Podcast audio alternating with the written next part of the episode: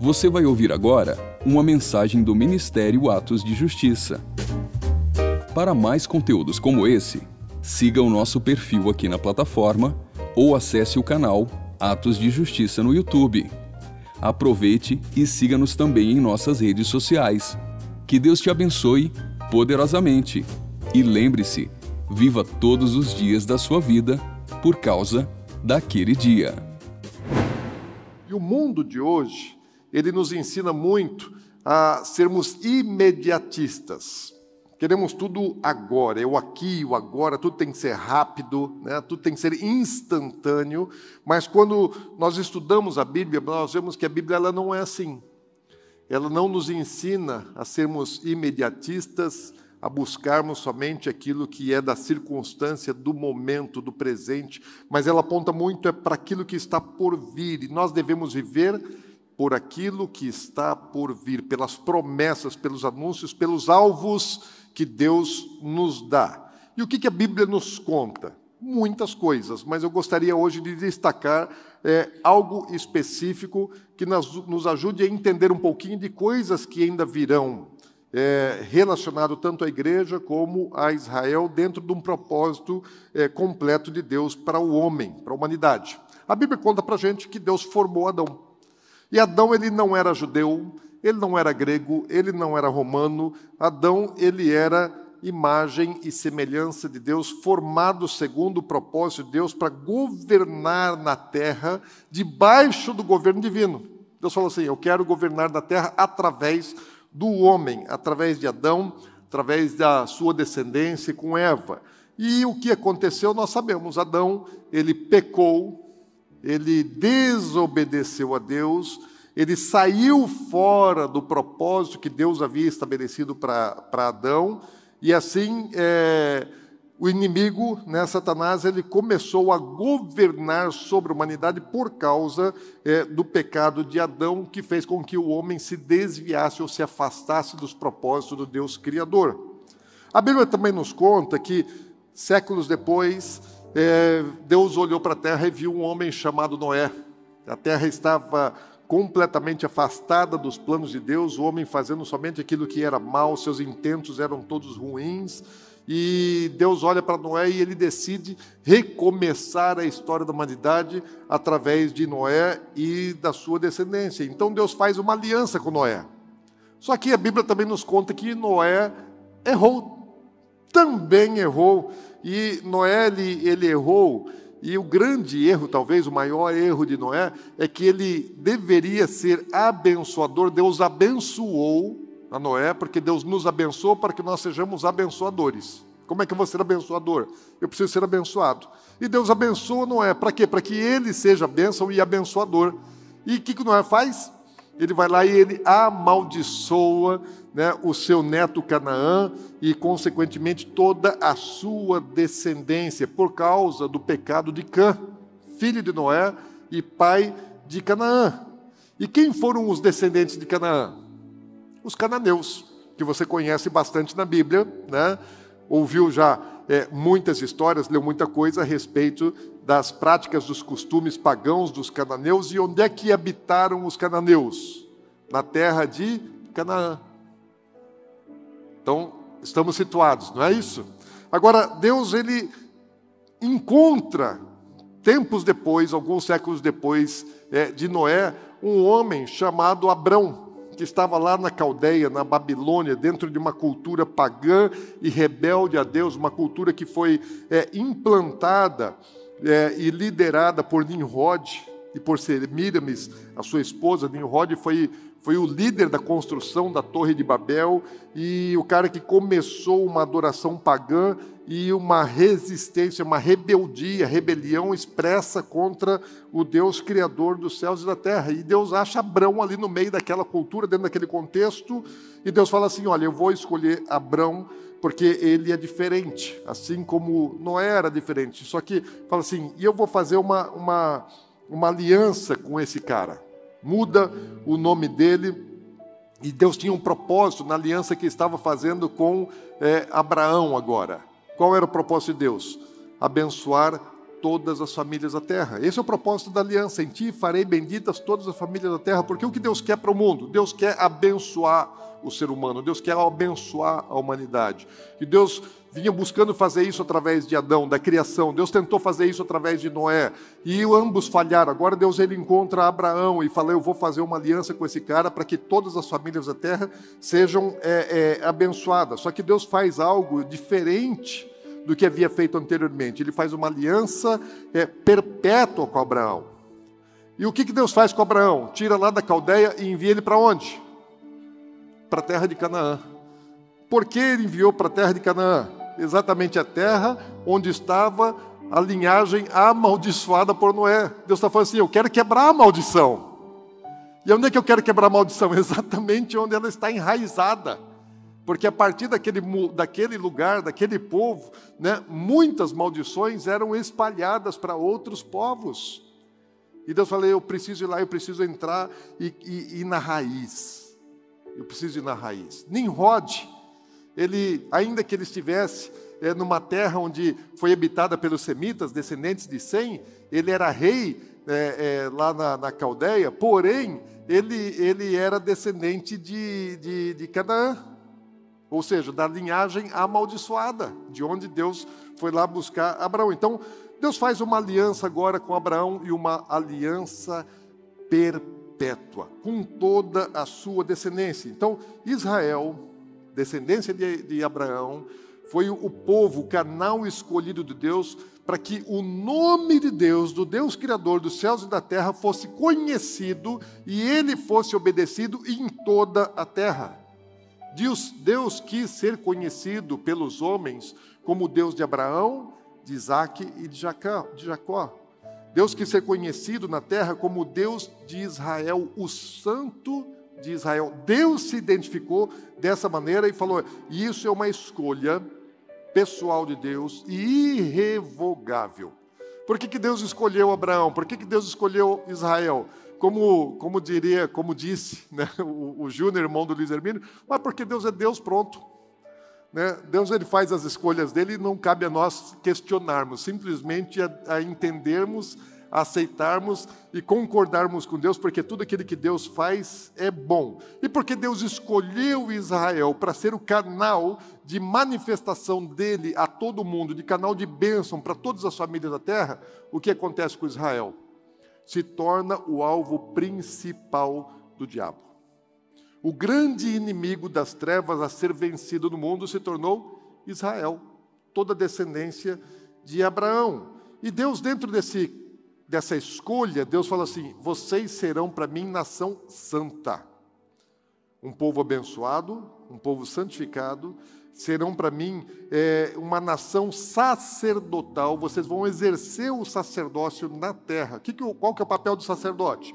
É, é conduzir é, as pessoas, o povo que eles, a quem eles estão é, liderando, ministrando, conduzir a ministração deles a Deus. É fazer uma, é como uma ligação, um processo de liderança de um povo em direção no caminhar para Deus e falar: ó, Israel vai ser a minha nação sacerdotal na terra. Deus não queria fazer algo exclusivo, fechado somente para Israel, mas que Israel fosse é, a origem, o início, o começo de algo que deveria alcançar todo o planeta.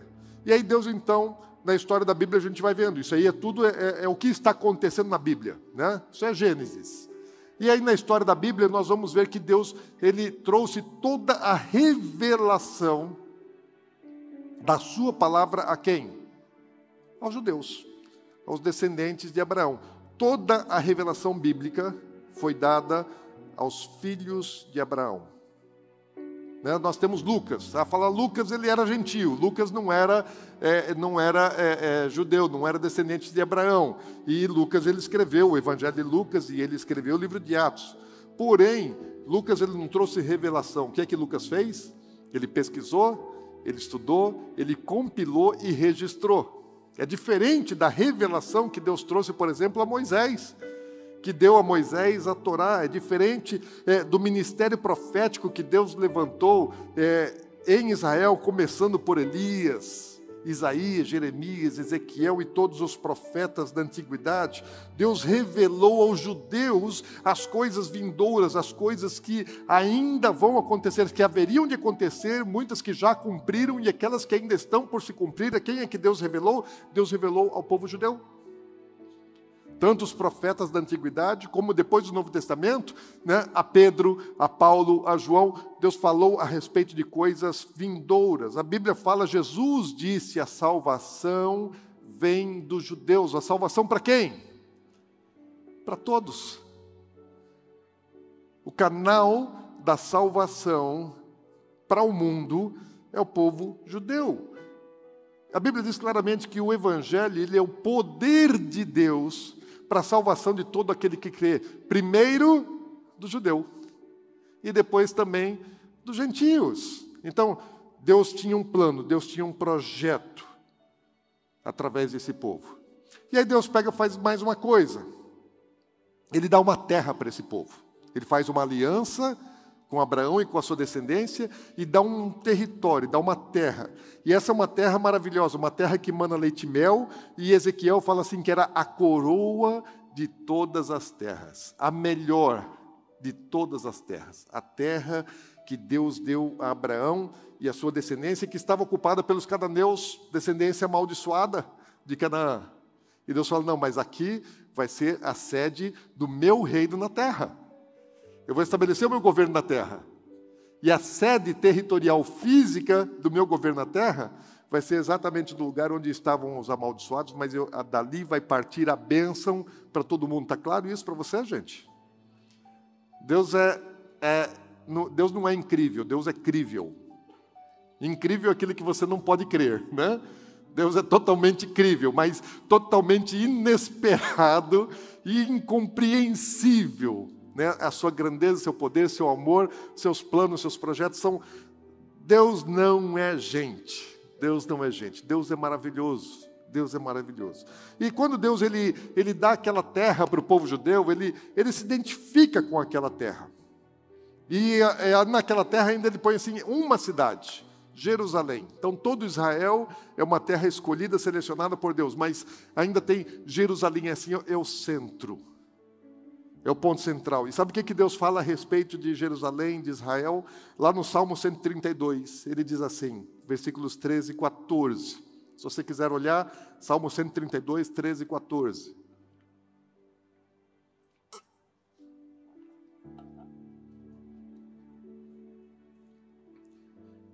Diz assim: Pois o Senhor escolheu a Sião Sião é usado tanto para Jerusalém como é usado para todo Israel. Muitas vezes Sião fala de todo Israel e muitas vezes Sião está falando de Jerusalém. E às vezes Sião está falando do, do lugar é, do templo. E Deus escolheu a Sião e preferiu-a por sua morada, por sua habitação. E este é para sempre o lugar do meu repouso. Aqui habitarei pois o preferi. Ou seja, Deus tem um lugar preferido na terra. Deus escolheu um lugar, não apenas uma construção, o templo, porque hoje não existe o templo, mas o lugar existe. Deus ele, ele se identificou com a casa, ele se identificou com o templo. Mas quando Davi escreve isso, ainda não tem o templo construído. E Deus já havia se identificado com o lugar aonde o templo seria construído. Então, o templo feito é, é, é, por mãos humanas, de obra, né, de construção civil, foi edificado no lugar que Deus já havia escolhido e preferido. E fala assim: esse é o meu lugar na terra, o lugar da minha habitação para sempre. Quando Deus diz que é para sempre, quanto tempo dura? Para sempre. Deus rejeitou, Deus saiu, Deus não quer mais aquele lugar? Não, Deus fala assim: esse é o lugar que eu amo mais na terra. É o lugar preferido de Deus na terra. Agora, eu, eu acredito que Deus tenha razão, gente. A minha alma, às vezes, discorda de Deus. A minha alma, ela, ela quer caminhar diferente dos planos espirituais de Deus. Normalmente é assim, a nossa alma, ela, é, ela tem a tendência à rebeldia. Por exemplo, a minha alma, é, ela, ela ama é, os Estados Unidos, por exemplo. A minha alma gosta dos Estados Unidos, gente. Porque é muito joia lá, né? Gosta, minha alma, ela gosta daqueles carros espaçosos. Eu gosto, eu gosto de carro grande. Eu não, eu não olho para o carro pela aparência externa do carro. Eu olho o carro pelo lado de dentro, porque eu ando do lado de dentro, né? Quem gosta do carro do lado de fora são os que querem aparecer para os demais. Eu quero que o carro me sirva e não que apareça para os demais. Então, sempre escolhi o carro não pela aparência exterior, mas por aquilo que ele me oferece dentro dele. Então, eu gosto de escolher o carro na hora que eu sento no, no, no volante. E, gente, aqueles carros americanos são top demais. Né? Eu gosto daqueles carros espaçosos, grandão. Às vezes é feio, às vezes parece um caixote do lado de fora. Mas é muito bom, eu gosto daquelas lojas gigantescas. A Ana Paula mesmo sai cheia de sacola, né? Vai para lá e, e, tem um monte de coisa, tem um monte de item, um monte de produto, tem tudo, tudo que precisa, tudo que quer, todas as marcas. Gente, é legal. Eu gosto da organização americana. É um povo estruturado, organizado, os lugares são lindos, a qualidade de vida é muito boa, o nível de lazer, de entretenimento é top demais. Você não acha no mundo, e eu já viajei por vários lugares do mundo, mas você não acha no mundo um lugar onde o lazer e o entretenimento é feito com tanta excelência e qualidade como é feito na América. Então minha alma gosta disso, gente. Mas sabe uma coisa? É, Deus não se atrai por essas coisas. Deus ele olha para isso tudo que nós que nós queremos, ele fala: "Não, isso não me atrai". Ele olha para Jerusalém e fala: "Isso me atrai". Jerusalém, sim, esse é o lugar que eu preferi. E toda vez que eu estou em Israel, eu gosto de eu gosto de estar lá no muro né? que a gente chama de Muro das Lamentações, mas não, não, é, não é o nome adequado, é o Muro Ocidental, que é o muro que restou do, da construção do, do, do segundo templo, dos dias de Jesus. É o que restou, é aquele pedaço de muro. Então, é, os judeus e os povos de todas as terras, eles vão ali para Israel e eles vão orar ali. Por que, que eles vão orar ali naquele lugar? E antes eu achava que era pura religiosidade, né? Aqueles judeus lá diante daquele muro fazendo assim, né? e orando ali, às vezes pegando a, a, a Torá e lendo a Torá, falei, deve estar tá ficando tonto, né? E está ali, está tá com a Torá e está na frente do muro orando desse jeito. Gente, sabe por que que... E não é religiosidade. Não é religiosidade. Porque na Bíblia nós conhecemos bem, é, segunda Crônicas 7,14, né? Se meu povo, que se chama pelo meu nome, se humilhar e orar, você sabe isso, você conhece. Cantamos hoje isso aqui. Então, esse é o versículo 14 de 2 Crônica 7. E o versículo 15, você sabe o que diz? Versículo seguinte, fala assim: é Deus que está falando, né? O versículo 14, Deus está falando, Deus está fazendo um compromisso, Deus está fazendo uma aliança. Ali aconteceu na inauguração do templo, quando aquela palavra ali, né, se meu povo que se chama pelo meu nome se humilhar e orar, ele está falando assim, na inauguração do templo que foi construída por Salomão. Então, na consagração do templo, Deus vem, Deus recebe aquele lugar e Deus faz uma aliança, Deus faz um compromisso. E ele continua, o versículo 15 fala assim: Olharei e ouvirei atentamente. Fala, olha só, eu vou olhar eu vou ouvir e eu vou prestar atenção. Eu vou me atentar a cada oração feita neste lugar. No lugar. A oração feita nesse lugar, eu estou 24 horas por dia, 365 dias por ano, eu estou olhando, eu estou ouvindo, os meus, meu coração está inclinado para receber cada oração feita nesse lugar. Por quê? Pois escolhi e consagrei esse templo. Agora está falando do lugar e está falando da construção. Ele não fala só da construção, ele não fala só do lugar, ele fala das duas coisas. Fala, eu escolhi e consagrei, santifiquei esse templo, onde meu nome será honrado para sempre. Mas o templo não está mais lá. E Deus fala assim: meu nome vai ser honrado no lugar e no templo para sempre. Por quê? Porque ele vai voltar a ser reconstruído. E olharei continuamente para ele com todo o meu coração. Então, gente, Deus ouve a oração em todo lugar. Deus ouve aonde eu orar. mas ali é o lugar que Deus escolheu. Falei, esse é o lugar que eu quero receber oração.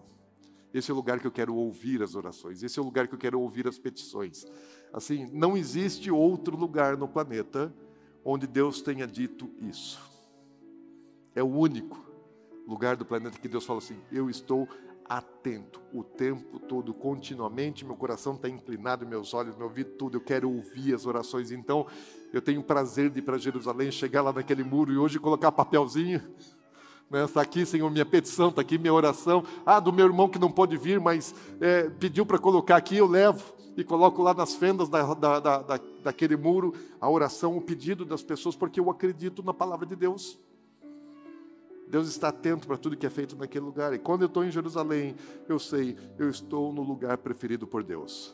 Quando eu estou em Jerusalém, eu sei, eu estou no melhor lugar do planeta Terra. Não é o Havaí, não é Miami, não é Nova York, não é Paris, não é Ilhas Fiji, não é nenhum outro lugar do mundo. É Jerusalém. Agora eu posso pisar lá e não entender isso. Eu posso estar lá com entendimento. Sabe que é, a gente faz, leva caravanas para Israel, porque eu, eu já fui para Israel várias vezes, muitas vezes. E algumas vezes eu fui por, com caravanas cristãs, né, que não organizadas por mim. E, e eu não tinha todo o entendimento. Primeira vez que eu fui, eu não desfrutei. Porque você pode ir para lá e não desfrutar. Ou você pode ir para lá e desfrutar. E sabe por que, que a gente hoje a gente faz caravana, leva a gente para Israel? Porque eu quero que as pessoas entendam isso. Porque eu quero que as pessoas descubram isso. Eu quero que as pessoas sintam isso. Que vejam aquilo que está no coração de Deus e desfrutem daquilo que está no coração de Deus. E estejam no melhor lugar do mundo. E as nossas caravanas elas não são só históricas, não vamos só nos lugares históricos do passado, onde as coisas aconteceram. Nós vamos porque eu amo os lugares históricos. Mas nós vamos nos lugares onde a Bíblia está se cumprindo hoje, porque a Bíblia é cheia de profecias a respeito de Israel. E as profecias estão se cumprindo nos nossos dias. Nós vamos nos lugares onde existem profecias que ainda vão se cumprir. E eu faço isso por um propósito, sabe? A gente não recebe um único dólar por passageiro, por viajante? Nenhum. Tem muita gente que está ganhando aí no mínimo 100 dólares por passageiro que leva, normalmente aí até 400 dólares o povo enfia lá de, de gordura né, para ter lucro nisso. Nós não fazemos por motivo comercial. Nós temos um propósito espiritual.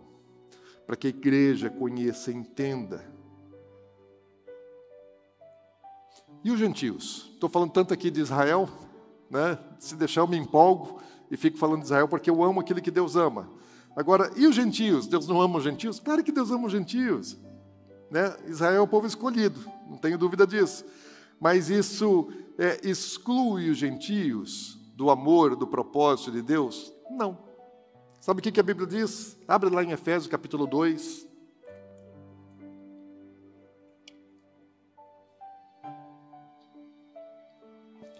Efésios 2, versículos 11 e 12. Diz assim: Portanto, lembrai-vos que outrora, vós gentios na carne, chamados incircuncisão por aqueles que se intitulam, intitulam circuncisos na carne por mãos humanas, naquele tempo estáveis sem Cristo, separados da comunidade de Israel e estranhos às alianças da promessa, não tendo esperança e sem Deus no mundo. Qual a condição do povo gentil antes de Cristo? Não faziam parte da promessa. A promessa de Deus era somente para Abraão e para sua descendência. Os gentios eram todos pagãos, não conheciam o único verdadeiro Deus, Criador dos céus e da terra. Os gentios é, estavam perdidos, condenados, sem esperança, sem destino, sem futuro, sem propósito no mundo. E é isso que Deus fez é, mudança na vida dos gentios através de quem? Deus ele pega, ele tinha um propósito, que através de Jesus o Cristo, o leão da tribo de Judá. Deus uniu os gentios e Israel e fez de ambos um. E como é que Deus fez isso? Versículo 13 fala assim: Mas agora, em Cristo Jesus, vós que antes estavais longe, fostes aproximados pelo sangue de Cristo, porque Ele é a nossa paz, o qual de ambos fez um. O sangue de Jesus é a liga, é a argamassa, aquele que uniu judeu e gentio. Através do sangue do Cordeiro, nós somos ligados àquilo que nós não fazíamos parte. Hoje nós somos co-herdeiros das promessas de Abraão, através de Jesus Cristo. Amém? O leão da tribo de Judá olhou para a gente e falou: Vocês não vão ficar fora, eu vou incluir vocês. Nós somos abraçados. Quando Jesus está na cruz, de braços abertos, ele está recebendo não só o povo judeu, mas ele está recebendo também os gentios. Nós somos abraçados por Cristo. E o seu sangue é quem nos selou, nos ligou a Israel. Mas isso nunca fez com que a igreja substituísse Israel. Não existe essa teologia. Aliás, existe a teologia, mas ela não é bíblica. A igreja não substituiu Israel, ela foi ligada, ela foi enxertada. Paulo, lá em, em Romanos capítulo 11, abre aí sua Bíblia em Romanos capítulo 11, fica com, fica com ela aberta lá em Romanos 11. No versículo 17 de Romanos 11 diz assim: Mas alguns desses ramos, falando de Israel, alguns do povo de Israel foram cortados, e vocês, gentios, que eram ramos de uma oliveira brava, foram enxertados na árvore Agora, portanto, participam do alimento nutritivo que vem da raiz da oliveira especial de Deus. No entanto, não devem se orgulhar e terem, de terem sido enxertados no lugar dos ramos que foram cortados, pois é a raiz que sustenta o ramo e não o contrário. Paulo está dizendo aos romanos, a igreja romana deveria ter lido a carta aos Romanos. Falou: olha, não pensem que são vocês. Não se orgulhem de terem sido ligados e enxertados, porque eles são a oliveira especial, a boa oliveira, a original. E para que nós pudéssemos entrar, Deus precisou quebrar alguns galhos, assim como se faz o enxerto, arrancar alguns galhos, ferir a oliveira boa e enxertar uma oliveira ruim, a oliveira brava, que somos nós os gentios. Fala, Paulo está dizendo assim: eles são os bons. Apesar de todas as suas falhas e todos os seus erros, eles ainda são os bons e nós os ruins. E Deus nos enxertou dele e falou: olha, não seja soberbo por conta disso, porque não é o enxerto que mantém né, a oliveira, nós é que somos nutridos por ela. Nós somos enxertados, galhos secos, mortos. Uma vez eu estava, eu estava lá em Auschwitz, e, e quando eu estava em Auschwitz, lugar onde é, mais de um milhão de judeus foram mortos, né, seis milhões de judeus aproximadamente foram mortos no Holocausto durante a Segunda Guerra, e mais de um milhão é, foi morto ali em Auschwitz.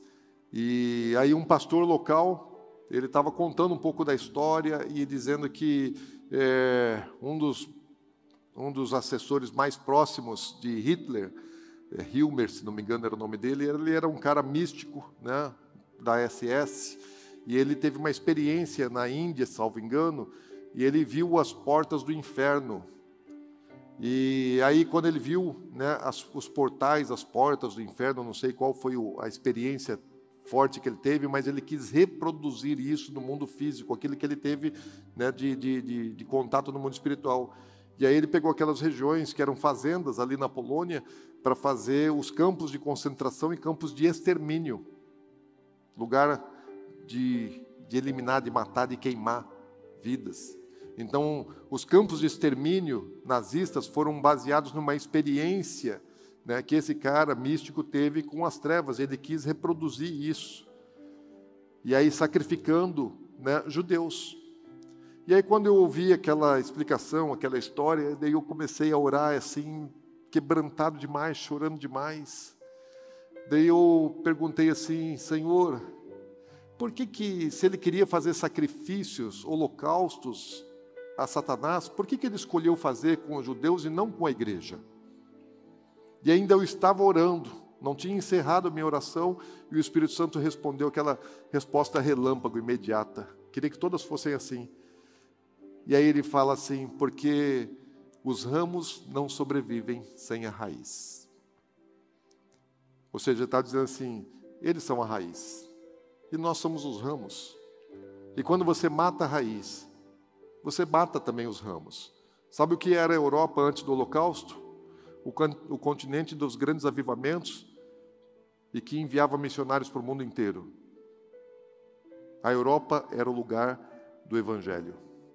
Aí, quando matou a raiz na Europa, o que aconteceu com a igreja? Acabou a igreja.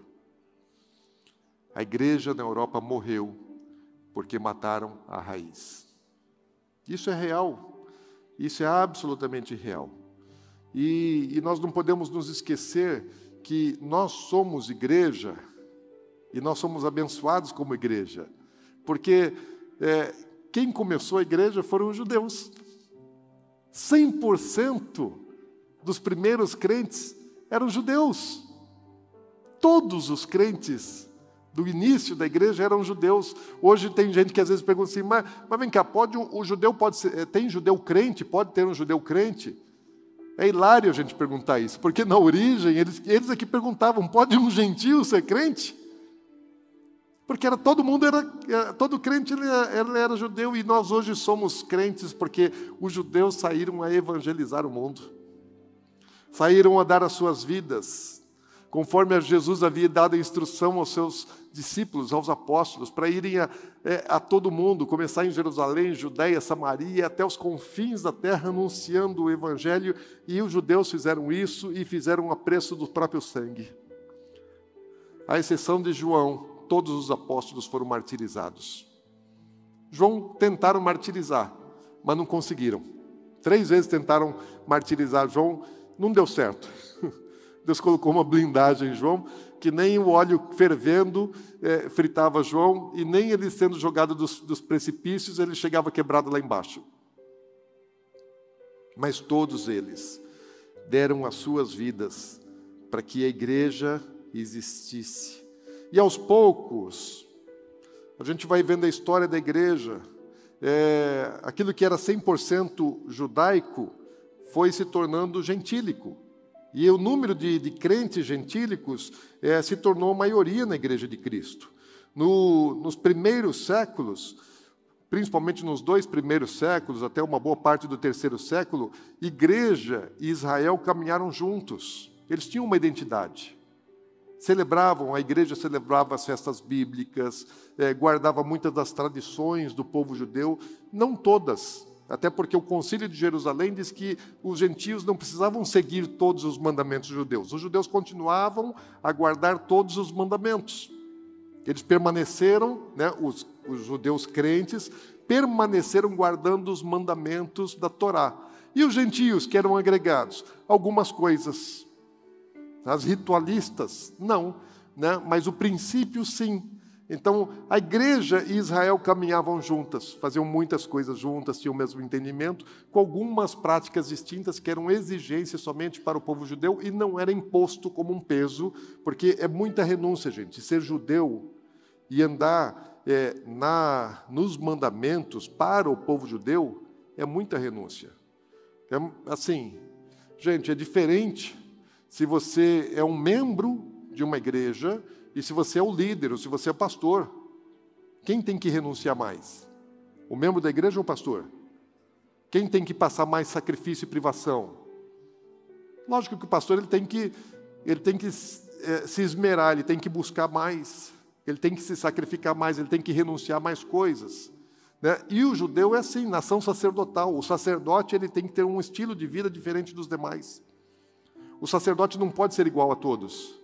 Ele tem que ser um modelo, tem que ser uma referência, mas não é ele que se amolda aos demais. Ele é uma referência, um exemplo para os demais. E como nação sacerdotal, eles precisam ser diferentes. Deus falou: vocês não vão ser iguais. É santidade ao Senhor. É santidade ao Senhor. Então a vida do judeu é muita renúncia. Daquele que entende, que pratica, mesmo do, do messiânico, é bastante renúncia. Na sua dieta, em tantas outras coisas, é muita renúncia.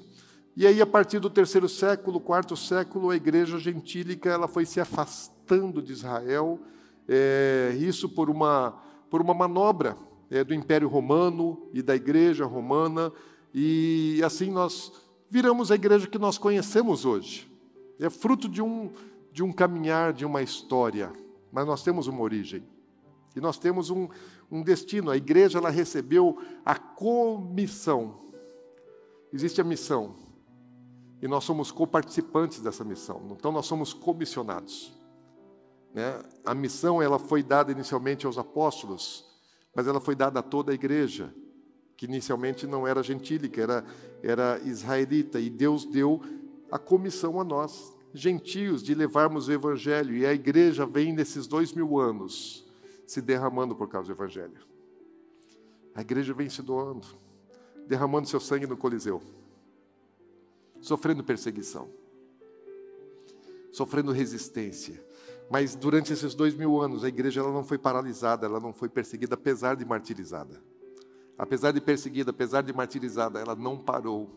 Ela avançou e ela continua avançando. E assim, é, na história nós vemos que quanto mais sangue de cristão era derramado no solo, mais gente se convertia. Ao invés de o, o, o martírio não eliminava a igreja, o martírio e derramamento do sangue fazia brotar mais crente, fazer com que mais gente se salvasse. Então, assim, tanto é que depois o Império Romano falou: não adianta matar, vamos juntar. Porque você não consegue vencer seu adversário, o Império Romano estava indo em decadência, a igreja estava crescendo. Então aí eles acabaram se juntando e isso estragou a igreja. Quando o clero e o, e o império se uniram, isso foi desastroso. Mas apesar de toda de todo mal, nós somos o fruto da igreja gentílica. Eu e você somos fruto dessa igreja que vem vencendo por dois mil anos, que vem atravessando os séculos. Hoje, milhões de pessoas no mundo amam a Deus de verdade, amam a Cristo, servem a Jesus, vivem por Ele por causa da nossa raiz, por causa da origem, por causa daquele que foi feito pelos nossos antepassados, que começou com os judeus. Mas a igreja, ela, ela não apenas ela recebeu a comissão de propagar a mensagem, o evangelho de Deus aos homens da terra, mas é, infelizmente a igreja ela acabou se apoderando, se achando dona disso, né? substituta completa de Israel, o que é, é, não é bíblico. E a teologia cristã dos nossos dias, ela tem dificuldade de entender o papel de Israel dentro disso tudo, porque nós somos uma igreja de dois mil anos. E nesses dois mil anos, é, Israel foi diminuído. Aliás, deixou de existir como nação, como um povo. Só foi restaurado em 1948. E a teologia cristã perdeu, é, até porque não existia mais Israel. Não existia mais Israel. E a igreja ela perdeu o entendimento a respeito da sua origem, perdeu o entendimento a respeito do papel é, de Israel e ela, ela pensa ser a protagonista é, e representante de Deus na terra até a volta de Jesus. Porque é isso que a teologia cristã acredita hoje. Nós somos os protagonistas do Evangelho, da mensagem, da revelação de Deus, e vai ser assim até a chegada de Jesus.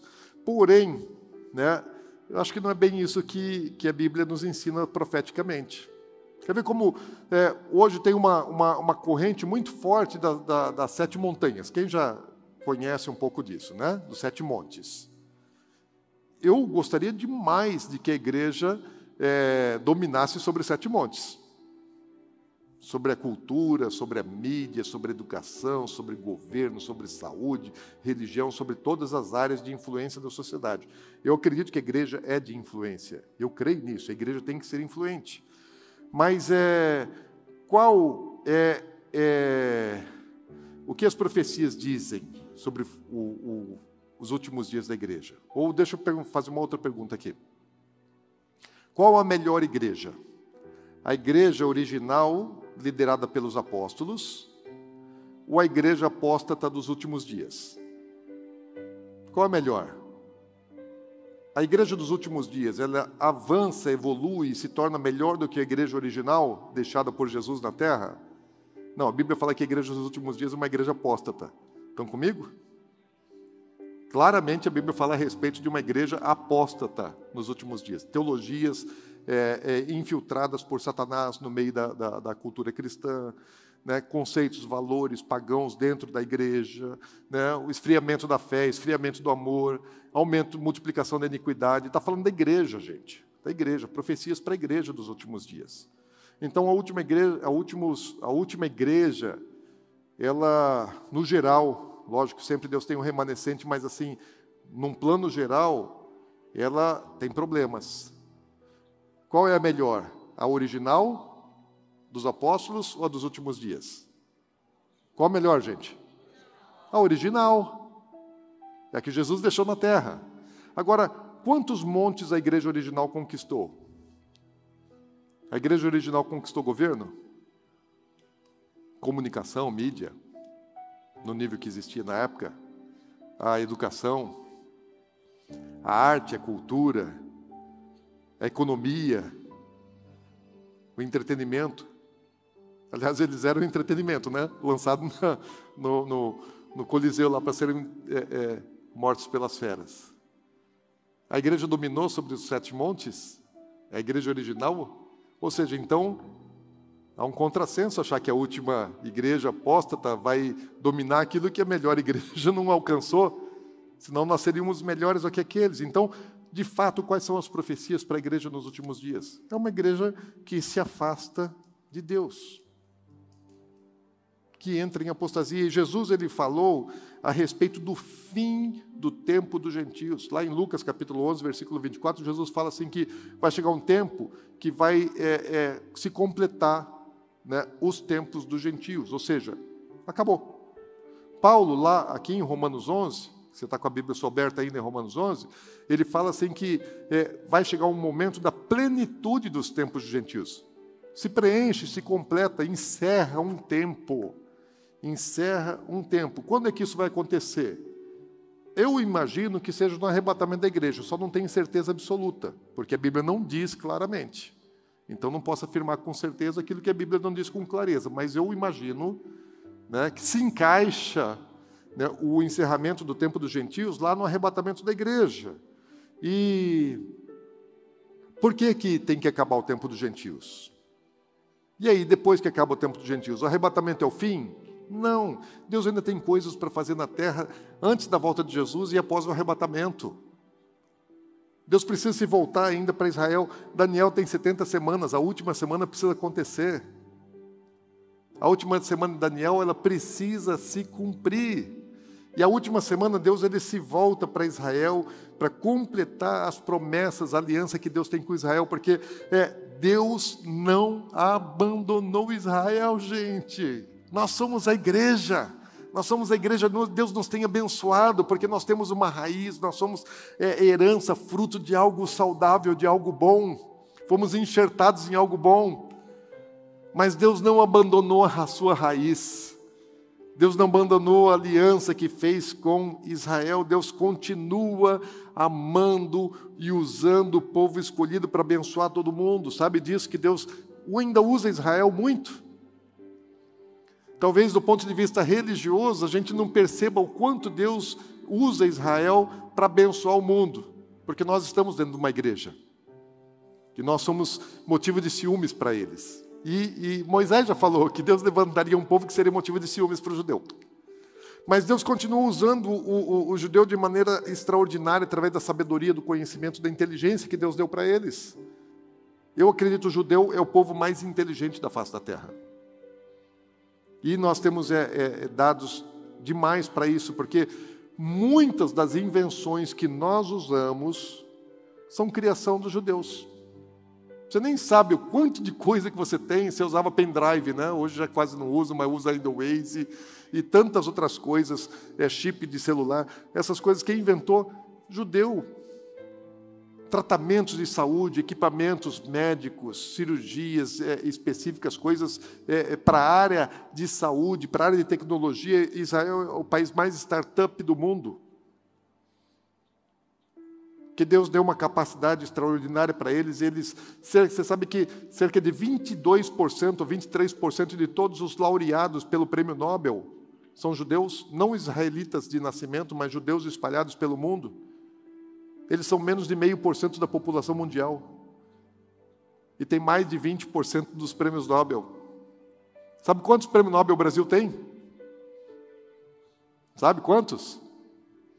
Não tem um, não tem zero. Não tem um único brasileiro que tenha sido laureado pelo prêmio Nobel. E eles têm centenas. Centenas. Centenas. E olha a nossa população e olha, e olha eles. O Estado de Israel é menor do que o Estado do Sergipe. Sergipe é o, é o, menor estado do Brasil, praticamente o mesmo tamanho. Sergipe e Israel têm praticamente o mesmo tamanho. Então, Deus não rejeitou Israel, Deus não anulou suas promessas para Israel. Você está em Romanos 11, volta no início do capítulo aí, versículos 1 e 2.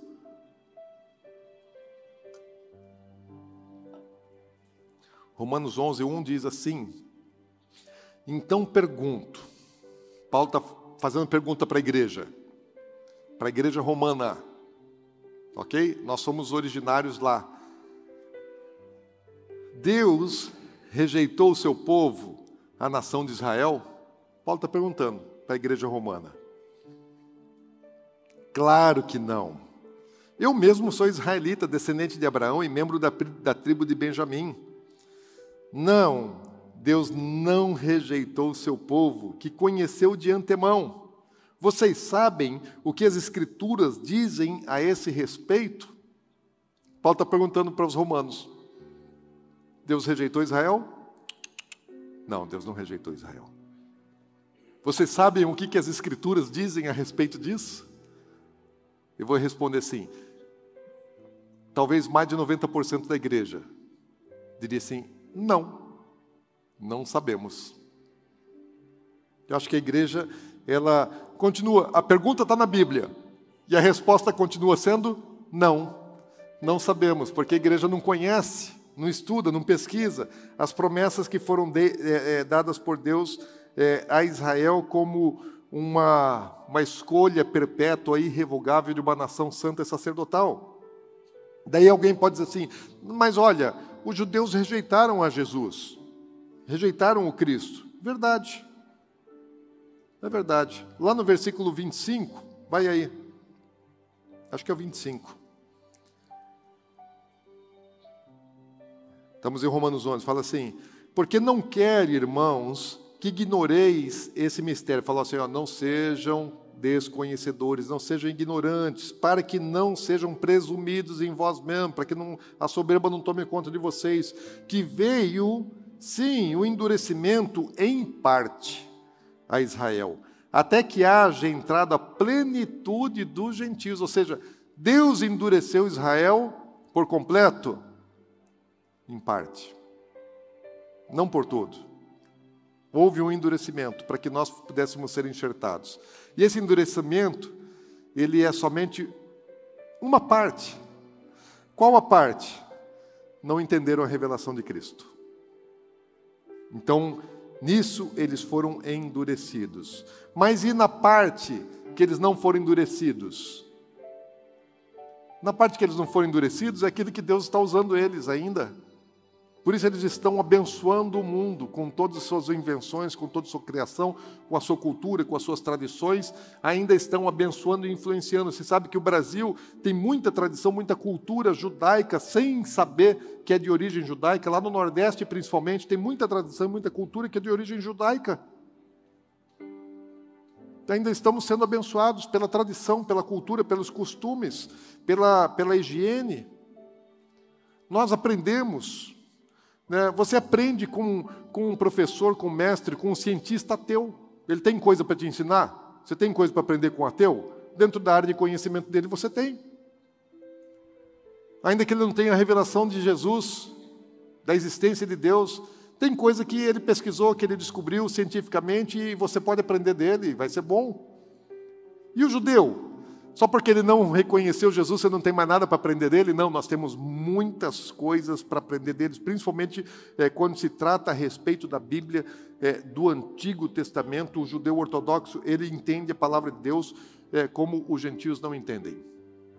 Quando você pega um livro cristão, Normalmente, os autores cristãos, para revelarem, para trazerem um entendimento, eles precisam escrever um monte de coisa para expor um pensamento. Daí, quando você pega um autor judeu que vai falar a respeito do mesmo assunto, ele escreve só um pouquinho assim. Mas a profundidade é um negocinho que aflora, que explode, por causa da sabedoria que Deus deu para eles. Agora, esse endurecimento que Deus colocou sobre o judeu, além de ser somente em parte, parcial, ele é também por um tempo finito. O endurecimento vai acabar. Quando é que o endurecimento do judeu vai acabar? Quando Deus completar tudo aquilo que ele tem que fazer no povo gentil. Quando vier a plenitude dos gentios, aí Deus vai trazer a revelação para eles daquilo, da parte que eles foram endurecidos. E quando isso acontecer, gente, vai para o versículo 26, Romanos 11. Quando isso acontecer, quando o endurecimento que era em parte acabar, assim todo Israel será salvo, como está escrito. Virá de Sião o libertador, e ele apartará de Jacó as impiedades. Esta é a aliança com eles, quando tirar os seus pecados. Deus prometeu assim: eu falei, eu vou restaurar Israel. Eu vou é, restaurar a minha aliança. Aliança é uma aliança de três partes. A aliança de, de Deus com Abraão é uma aliança que tem um Deus, tem um povo e tem uma terra. E a restauração dessa aliança é, é aquilo que vai trazer né, um tempo novo de revelação, de entendimento, um derramamento diferente de Deus na terra, coisa que nunca aconteceu. Sabe uma coisa? A restauração é, do povo e da terra já está feita. Esse é o assunto, esse é o objeto do, nosso, do nosso canal Últimos Dias Channel. Tem lá mais de 50 episódios só falando das profecias da restauração de todas as coisas, da restauração do povo, da restauração da terra e da restauração espiritual, que é a última das restaurações, porque é uma aliança de três pontas: um Deus, um povo e uma terra. A restauração do povo e da terra já está feita. A restauração espiritual está em processo. Ele está caminhando, não é assim, num só de repente, existe um processo, existe uma condução, e quando isso acontecer, o mundo vai ser sacudido. Volta no versículo 12. Romanos 11, 12. Fala assim: olha, se os gentios foram enriquecidos porque os israelitas fracassaram ao rejeitar a salvação que Deus lhe oferece, e esse foi o endurecimento, imaginem como será maior a bênção para o mundo quando Israel for plenamente restaurado? Assim, olha, o mundo todo foi abençoado quando eles foram quebrados. Agora Paulo está falando assim: imagina quando Deus restaurar. Aquilo que foi ferido foi motivo de bênção para o planeta. Imagina na restauração. O quanto que isso não vai abençoar eles vão fazer em poucos anos, mais do que a igreja fez em dois mil anos. Sabe por quê?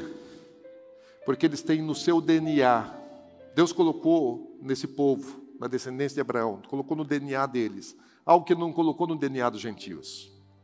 Tem algo especial de Deus neles. E eu me alegro com isso, gente. Eu não tenho inveja, eu não tenho ciúmes. Eu fico feliz porque Deus tem projetos maravilhosos. E tudo que Deus deseja, tudo que Deus faz, tudo que Deus pensa é bom demais, é bom demais. E eu me alegro muito com isso. Sabe de uma coisa? Eu fico imaginando os 144 mil israelitas que estão lá no livro de Apocalipse, no capítulo 7, no capítulo 14. Fala assim: eu imagino que cada um desses 144 mil israelitas vai ser assim como um apóstolo Paulo nos últimos dias. Imagina 144 mil apóstolos Paulo, cheios do poder, cheios do poder de Deus, cheios do Espírito e do conhecimento. Sabe por que, que, sabe por que, que Deus pôde usar tanto Paulo? Paulo foi o apóstolo mais usado. Pelo menos é, é, é o que, que, chegou a nós, né? talvez no, ali no momento, no, no, dia a dia, outros apóstolos foram mais usados, mas o Paulo ele foi usado através das gerações, tem sido usado através das gerações mais do que os demais. E sabe por que, que Deus pôde usar Paulo mais do que os demais? Porque primeiro Deus, antes de, de colocar Paulo para ser um apóstolo aos gentios, lembra que quando Paulo se converte, ele vai até, Deus manda ele até Ananias. E Deus fala assim para Ananias, o Senhor fala para Ananias, Ananias fala a respeito de Paulo, Ananias fala, Senhor, eu sei quem é esse cara, ele é perseguidor dos cristãos, não sei o quê. Daí Deus fala assim para ele, fala, não, Ananias, você não sabe nada. Para mim, ele é um vaso escolhido, porque Deus já havia escolhido Paulo antes da fundação do mundo para ser o que ele era para ser. E como é que Deus treinou Paulo? Fez dele fariseu. Não apenas um fariseu, mas um fariseu de fariseus. Era o ultra do ultra do ultra ortodoxo mestre de fariseus. Ele era mestre dos hipócritas. Só que tinha conhecimento, tinha base, fundamento, estudo, estudo, estudo, estudo, estudo, estudo, estudo da palavra, conhecimento profundo, vertical, raiz. E aí, quando esse cara que tem uma base, tem um fundamento, tem um, um, um conhecimento, um intelecto, quando ele recebe uma revelação em cima disso, esse negócio explode. E Paulo se torna aquilo que ele foi. E eu fico imaginando esses 144 mil, onde eles estão hoje? São ortodoxos, que não conhecem ainda Cristo, como Paulo não conhecia Cristo, ele perseguia Cristo. Hoje são perseguidores de Cristo. Quando eu estou lá em Israel, eu vejo aqueles menininhos com aquele, aquele cabelinho assim, né, todo enroladinho, né, com aquelas franjas assim, é, é, calça preta, camisa branca, um sapato feio, preto. Daí eu olho para aqueles meninos assim e falo: será ele um dos 144 mil? Pode ser. Pode ser que eu esteja diante de um dos 144 mil. Ele ainda é casto. Ele ainda é casto, pode ser um deles. Que Deus está agora preparando. Preparando onde? No conhecimento, no fundamento, na base na teologia ortodoxa, ultra-ortodoxa, que persegue Jesus. Mas quando eles reconhecerem a Cristo, eles vão fazer uma bagunça nesse planeta.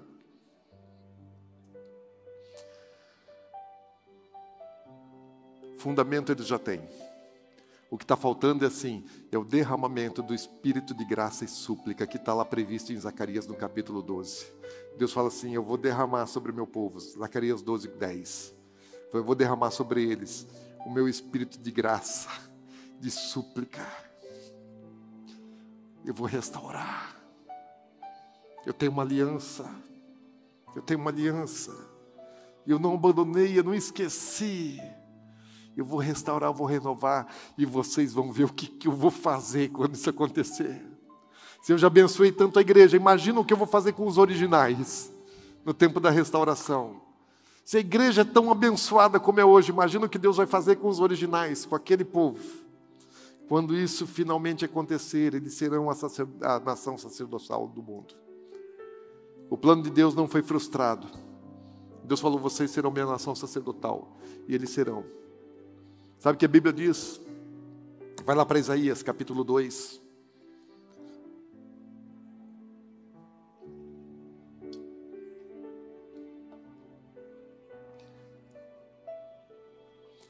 Só do louvor pode vir para cá. Isaías 2 diz assim, versículo 2: Nos últimos dias acontecerá que o monte da casa do Senhor será estabelecido no cimo dos montes e se elevará sobre os outeiros, e para lá afluirão todos os povos, os gentios. Irão muitas nações e dirão: Vinde e subamos ao monte do Senhor, a casa de Deus de Jacó, em Jerusalém. Para quê?